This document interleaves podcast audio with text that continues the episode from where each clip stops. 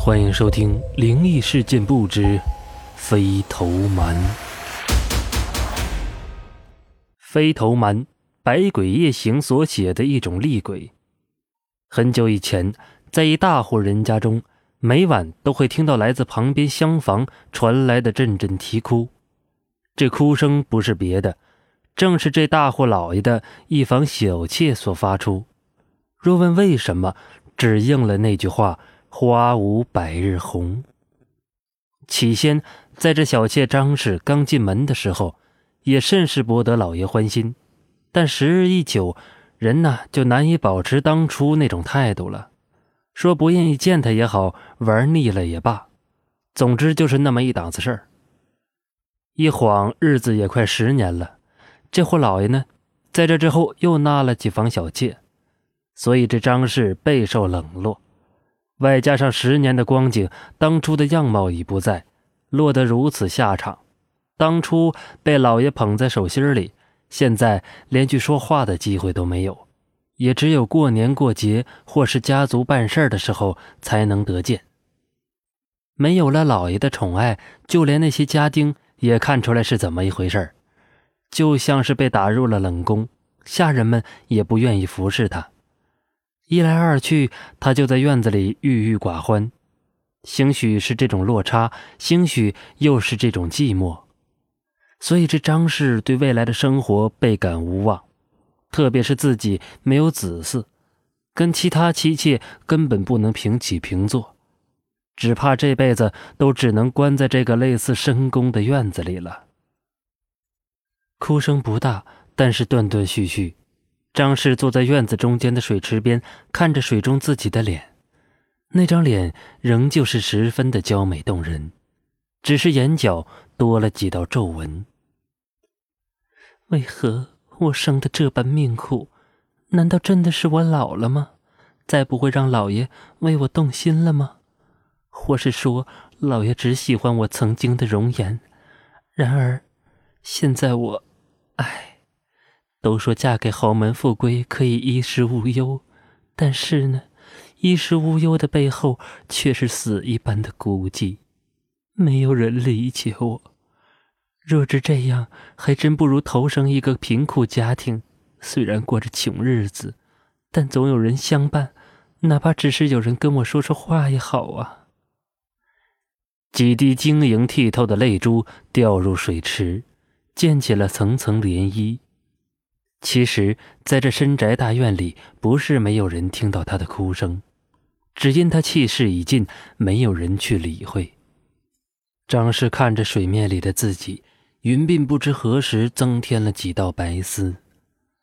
他手颤巍巍地拂向那里，怎知自己袖口无意间将他的耳环碰落，径直掉入水中。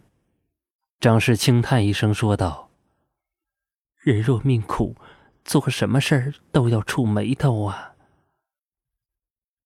那是老爷曾经送给他的一只耳环，也是他最喜欢的一对儿。张氏伸手准备去寻，这时只听耳畔传来一男人的声音说道：“好一位出尘脱俗的美人儿。”听到这话，张氏的手不禁颤抖了一下，停止去寻，张望着问道：“是谁？”哈哈哈！我见夫人正要去寻那只耳环，但是凭良心讲，那只耳环只是凡品，根本配不上夫人的花容月貌。这话一说，张氏浑身一震，面色微红，四下张望，还是没有看到那发出声音的男人。请问，请问您是哪位？怎么不出来现身？躲躲藏藏，可非君子所为。这。夫人莫怪，只因我长得太过丑陋，与夫人的样貌差距巨大，还是不方便露面，以防吓到夫人您。我的样貌，风华已过，还能有什么呢？哎，夫人千万别这么说，依我看，夫人的样貌可算得上是倾国倾城啊！初次见面，我觉得应该送夫人一份见面礼才是。哦。可是我们未曾相见，你这份礼物我怎么才能看得到呢？夫人，你看，礼物已经送到了。你你在骗我，我可不跟你这种人说话了。没有，请夫人看看水中。这张氏往水面上一看，不禁愣住了，只因不知何时自己的耳朵上竟然又多了一对非常漂亮的耳环。先前说的不错，自己丢的那只与现在这对简直不能相提并论，那只能是一个凡品罢了。你你是怎么做到的？我还未曾瞧见您呢，更何况我们未曾相见，您就送了我这么大的礼。哎，夫人说的可不对，依我看，也只有夫人您的气质才配得上这副耳环。张氏被这个人奉承的面色绯红，要知道，原来老爷在讨好他的时候，嘴甜也不过此人的十分之一。难道说自己真的没有变老，容颜依旧，只因老爷不识货吗？可是，这东西我不能要。夫人是否喜欢？这个，当然。那就拿去。如果收了这对名贵耳环，那您就是我的恩人。但是我又未曾见过恩人的面，收了只怕有恩难报，所以我坚决不会收的。以此说来，夫人是想见我？如果看到我，就会收下这副耳环吗？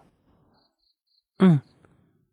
张氏点了点头，仿佛那初恋中的纯情少女一般。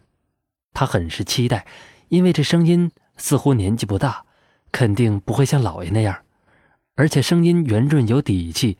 如果猜不错，应该是一位气宇轩昂的年轻公子。那么好吧，我就与夫人见上一面。张氏坐在水池边。本来是等待那人从其他地方进入视线，怎知他身边的水池当中突然翻起了水花。张氏见有异动，便去观瞧。只看见从黑色的水面下面，不知何时飘上来一个毛茸茸的东西。张氏下意识的啊了一声，再去瞧，只看见一条细长的水柱喷了出来。那是什么？只看见毛茸茸的东西下面，赫然是一张惨白的人脸。那水柱正是从他口中喷出的。张氏一瞧，立刻浑身瘫软，坐在地上，甚至连喊的底气都没有了。那毛茸茸的正是那人的头发，而他的头正随着水面起起伏伏，正以一个诡异的姿势飘在上面。这时候，张氏的确看到一张人脸就在面前。来人呐！来人呐！张氏坐在地上，一步一退的小声喊道：“其实他如果大声喊，也不会有人理会他。”夫人怎么了？莫怕，我是不会伤害夫人您的。若要害您，我刚才就不会与夫人聊那么多话了。张氏坐在地上，对他说的话半信半疑的问道：“你你是鬼？”“嗯，夫人算是吧。但是夫人，您知道吗？我是一个废物鬼呀，只有一颗脑袋，不可能有什么作为。只因我当年被歹人绑架，割下了首级，丢到了这里。平日里我是不会出来的。听到夫人您夜夜在这里哭泣。”不由得勾起我当年痛苦的回忆。同是天涯沦落人，夫人的地位我不敢高攀，但是我很愿意倾听夫人您诉说的苦难。我知道我自己会吓到夫人您，所以没敢露面。但是您一再央求，我就……哎，算了，我还是回去好了。张氏有些迟疑，就在那颗人头转回去即将下沉的时候。从张氏嘴里突然说：“且慢，您是说您也遭遇不幸，才落得如此下场吗？”“是的，我出生在离这儿不远的一家富户里，因财富招来了歹人，缴了赎金，但是那些家伙并没有如约把我交出，甚至将我的头颅砍下丢进这里。我以为根本不会再与人说出这些事情，算了。”人鬼殊途，我不应该出来与夫人相见，我还是回去了。且慢，请您留步。我我不知道怎么说才好。我听我母亲说，人鬼都有善恶，而您不像是那种恶鬼，连日来一直倾听我的诉说。我想我们之间是可以说说话的。既然，既然我们都是苦命人，真的，夫人，您真的愿意接纳我吗？那颗人头似乎是精神焕发一样，披散的头发撩开到一边露出一张俊秀的脸，能看得出此人生前定是气宇不凡。就这样，张氏与那颗人头开始谈天说地，不再寂寞。宅子里再也听不到张氏的哭声了，只是夜里似乎听到那张氏自言自语，大家呀都以为他疯了。久而久之，这张氏就和那颗人头做起了朋友，甚至将他拿起，直接放进了屋里。连日来的聊天使他不再害怕。就这样，也有小半年了吧。那颗人头公子就突然开始对张氏说：“夫人对我示好，但是只有一颗人头的我，给不了夫人您正常的生活呀。这有什么？”只要我们天天在一起谈天说地就好。哎，夫人是人，而我是鬼，人总有老的那一天，只有诞下个一儿半女才可以防老啊。再说男女的鱼水之欢，我更加做不到了。只有老爷他才可以让夫人感到快乐。而且这深宅大院里面，我也是知道的，没有孩子在家中的地位极低。还有老爷的年纪大了，可以说是土埋半截。他活着的时候，你的日子尚且如此；等他死后，只怕你这一日三餐都难以保障。这种事情我是见得多了，我还是请夫人您能好好想想。这个我也想过，可是我又能怎么办呢？老爷他时常说自己忙，都腻在那些新进门的妻妾床上。我曾经。又试了那么多次，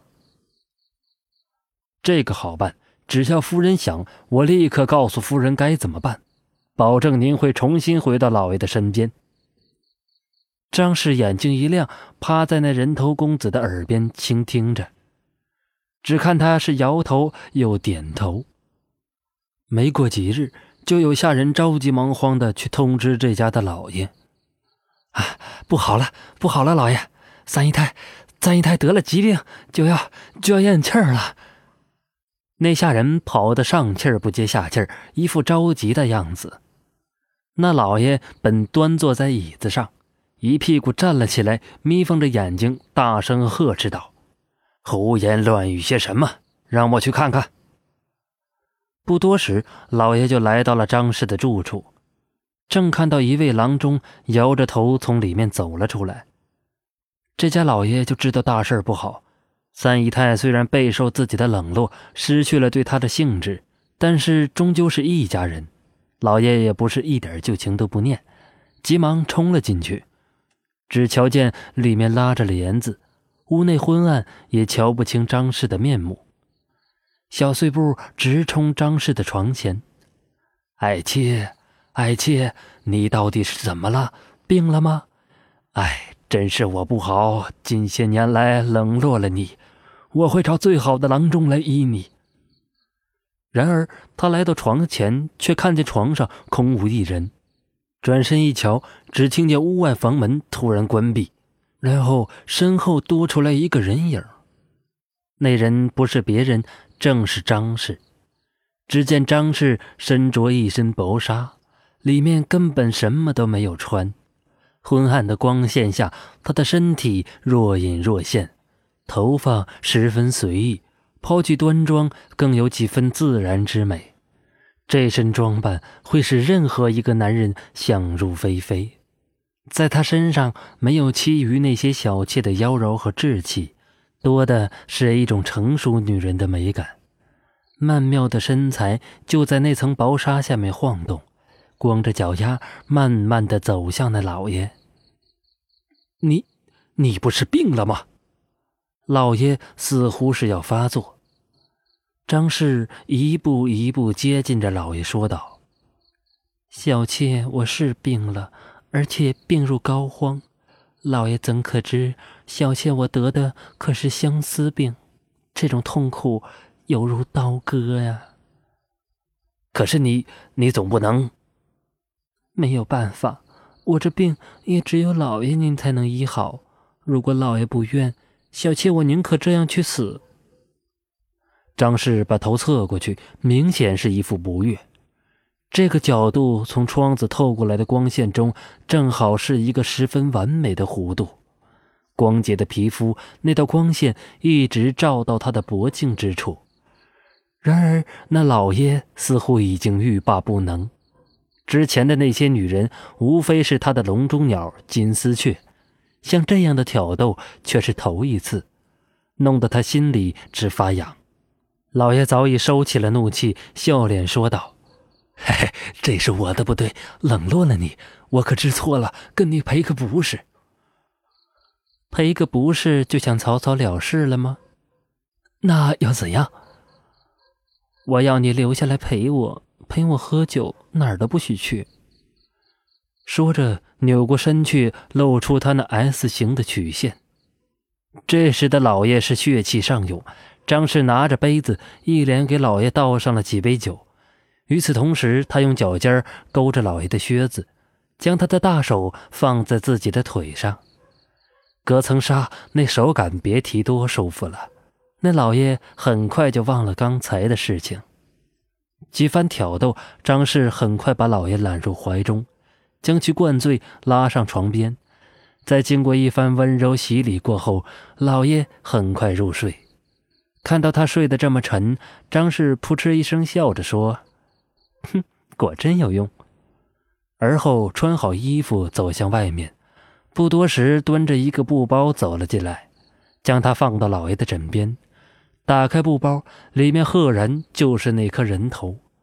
张氏对着那人头笑了一下，说：“交给你了。”原来这一切都是这颗人头安排的。包括这个步骤，人头曾跟张氏许诺，只要按照他说的，这老爷以后便会对他死心塌地的一百个好。见此法十分有效，张氏便对他更加信赖。事实上，早在之前，他就和这颗人头建立了深厚的友谊。张氏推门离去，次日清晨，踮着脚尖，兴高采烈地回来，准备看看效果如何。等推开门，只看到床上那老爷依旧在那儿躺着，便问道：“老爷，老爷，您休息好了没？”一连叫了几声都没人回答，最后忽然从床上滚下来一颗人头，掉落到他的脚边。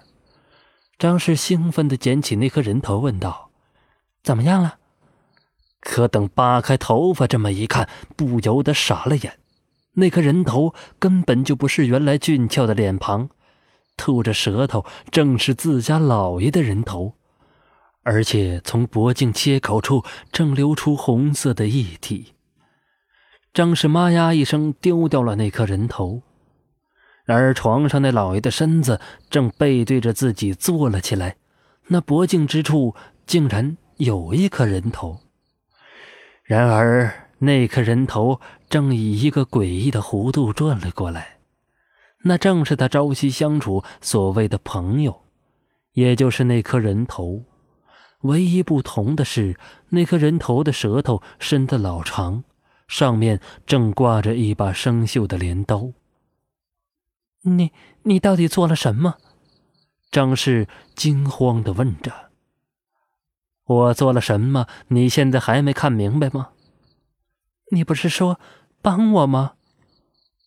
哈哈哈哈！傻女人，不骗你，我怎么能够得到一个男人的身体？你，你是鬼？废话，你认识我那天便已知道，我只不过是想通过你找到一具男人的身体，眼下我做到了。哼，你杀了他！张氏哽咽道。这只是其一，你不知其二。其二，说话间，那颗头颅瞬间飞起，直奔张氏这边。然后，他舌头上那把镰刀直接在张氏的脖颈处闪了一下，立刻喷涌如注。